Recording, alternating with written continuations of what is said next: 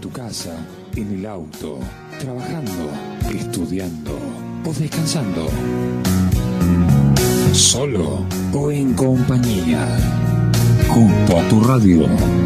Siempre con música es mejor.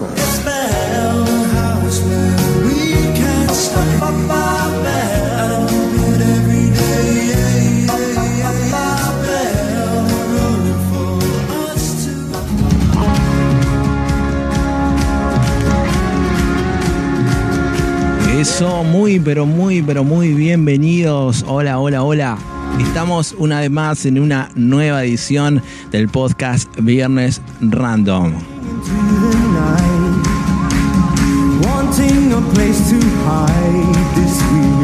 Hoy tenemos un invitado especial, hoy ten- está con nosotros, no de forma en vivo, pero nos va a compartir Fabián Liendo. Vamos a estar compartiendo, pensando junto a vos. Como siempre lo hacemos, vamos pensando juntos, compartiendo. Vamos a ver qué significa Cristo en la fe, qué vino a ser Cristo, qué, qué, por qué hablamos de Cristo. Y bueno, si se trata que Cristo bueno, viene a satisfacer nuestros deseos, como que de cierta manera es una lamparita que lo que yo quiero lo tiene que hacer, vamos a ir charlando eso. Si se trata de automejoramiento, motivación, bueno, eso lo vamos a ir charlando en el episodio de hoy.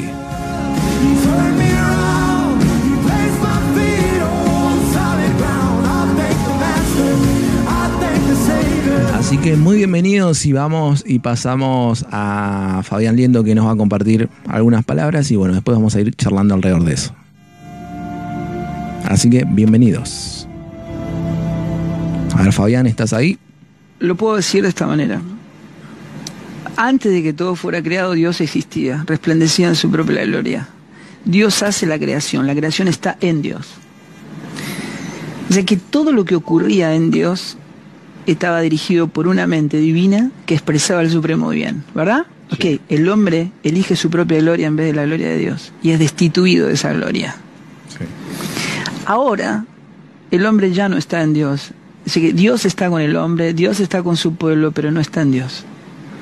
Lo que quiero decir es esto. En el antiguo pacto, Dios estaba con su pueblo, pero no estaba en su pueblo. No estaba en el hombre. La solución que Dios propone a un hombre destituido de la gloria de Dios es incluirnos en Él. Entonces, la manera en que Dios obra en el antiguo pacto es completamente distinta a la forma en que actúa en el nuevo pacto. Nosotros somos ministros, debemos ser ministros competentes del nuevo pacto. Y esto es tremendo. ¿Por qué? Cuando Cristo murió y resucitó, todo cambió, Juan Pablo. Si hoy estuviera David y Goliat, David tiene que ponerle otra mejilla. Todo ha cambiado, completamente. Jesús dijo, Moisés le dijo ojo por ojo, diente por diente, más yo le digo, amen a sus enemigos, bendigan a los que los maldicen, oren por los que le roban, pongan la otra mejilla, caminen la segunda milla para que sean hijos de vuestro Padre que está en los cielos. Todo ha cambiado, absolutamente todo. Entonces cuando, cuando vos miras a, a David, a Elías, a Eliseo, etcétera, etcétera, etcétera, y hablan del Dios de Elías, el Dios de Eliseo, nosotros no somos David, no somos Eliseo, no somos Elías, somos Cristo. Somos Cristo. En Cristo no hay judío, ni griego, ni bárbaro, ni escita, ni circuncisión, ni varón, ni mujer. En Cristo Él es el todo en todos. Y estamos completos en Él. Él es la plenitud de aquel que todo lo llena en todo. Esto es un punto fundamental. Porque se predica un evangelio que trae las enseñanzas del antiguo pacto al nuevo, como si Cristo nunca hubiese muerto y resucitado. ¿Está bien? Y eso es, es, un problema tremendo, porque ya no hay iluminados, ya no hay ungidos. El ungido en el nuevo pacto es Cristo.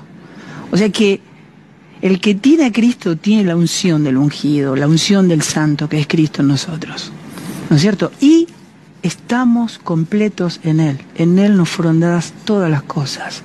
Y es un punto fundamental. Lo mejor, Juan Pablo, no está por venir. Lo mejor ya vino. Y está en nosotros. Y estamos completos. El Evangelio no se comunica en necesidad, se comunica en plenitud.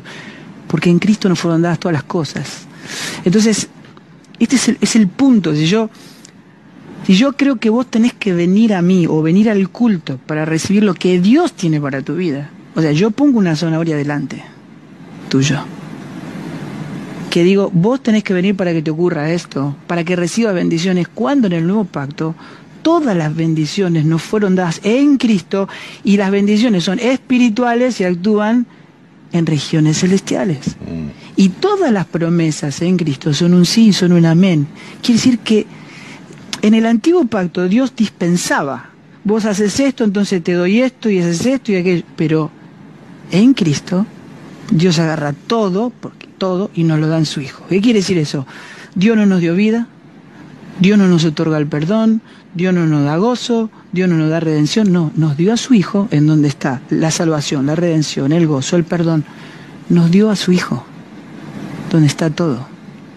Entonces yo no tengo que esperar ninguna bendición, o sea, no somos gente esperando las bendiciones. Vivimos, vivimos en el curso de las bendiciones y en el curso de las promesas que Dios administra conforme a su propósito para modelarnos a la imagen de su Hijo. Pero somos personas completas en Él. Así si yo logro creer que vos tenés que venir a mí para recibir algo de parte de Dios, yo te manipulo.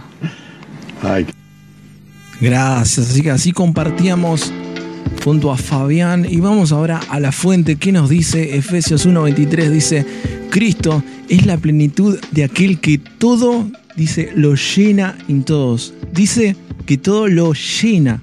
Es decir, podemos vivir tal plenitud que reside en una persona, la persona de Cristo.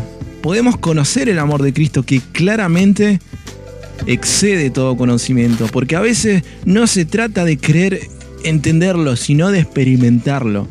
La experiencia es la que me hace vivir su realidad, su vivir, su plenitud. Y es en ese momento que toda duda, toda pregunta, todo interrogante que la mente nos hace se vuelve totalmente insignificante, se vuelve la nada frente a la realidad de Cristo, frente a la realidad de Dios. En Él, en Cristo, habita veníamos escuchando toda la plenitud. Y es más, Colosenses 2.9 dice, por cuanto agradó al Padre que en Él habitase toda plenitud. En Él habita toda la plenitud y corporalmente toda la plenitud, dice la Biblia, de la deidad. Como decía Fabián recién en la entrevista, Dios no me da la salvación, el perdón, la redención. Dios me da a su Hijo, nos dio a su Hijo, lo más preciado que tenía, nos da a Cristo. Somos aceptos por medio de Cristo, hijos de Dios por medio de Cristo. Esto es la mejor noticia que podemos escuchar hoy. Dios nos eligió en Cristo, nos predestinó sus hijos en Cristo, nos redimió en Cristo, nos aceptó, nos perdonó, nos hizo sobreabundar su gracia en Cristo, nos dio una herencia eterna por medio de Cristo. No nos preocupemos a veces por por esas preguntas que se nos vienen a la, mente o por compararnos y, decir que Dios me hable o que haga algo en mí o por, o por experimentar eh, algo súper sobrenatural, sino pensemos en, en disfrutarlo a Él, pensemos en disfrutar a Cristo, en ser conscientes de su presencia en los pequeños detalles, se trata de eso, se trata de disfrutarlo, una vez que lo disfrutamos, Él se va a encargar del resto.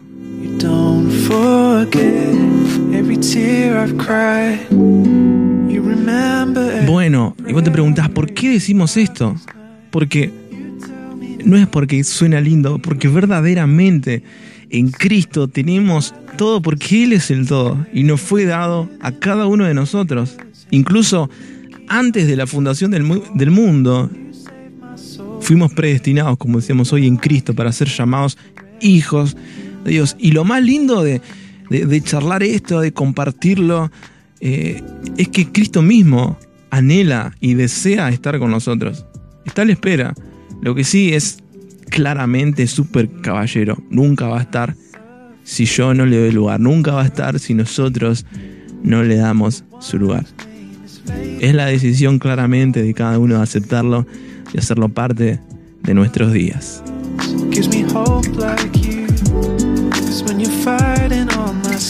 Para, ya para ir cerrando este episodio, para ir finalizando estas líneas.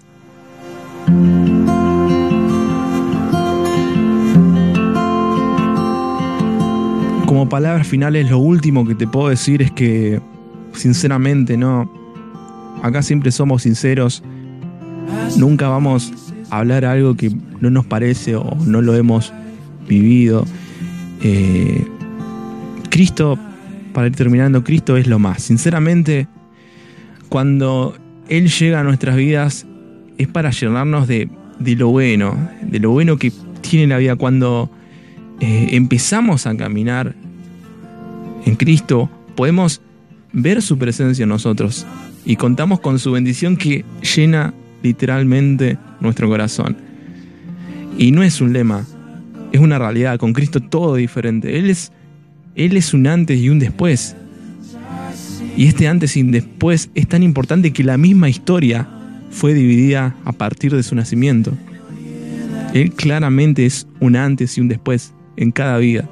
Es un nuevo comienzo que, ¿cómo decirlo? Un nuevo comienzo que al tenernos podemos sentirnos confiados, seguros. Descubrimos que verdaderamente en Él está todo, todo, pero todo lo que necesitamos.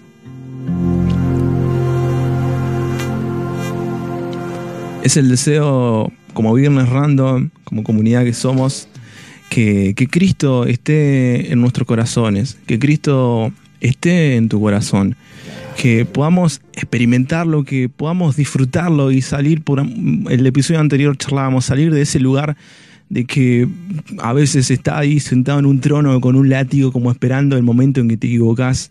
Nada de eso se trata de Cristo, justamente es lo contrario. Él está ahí a la espera, solamente está en nosotros la decisión de hacerlo parte de nuestra vida.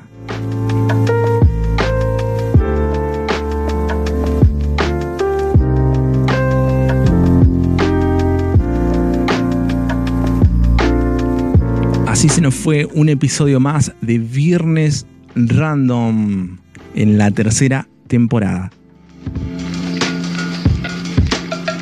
Cada episodio nos impacta diferente, cada episodio tiene una repercusión diferente en nuestra alma, en nuestros oídos.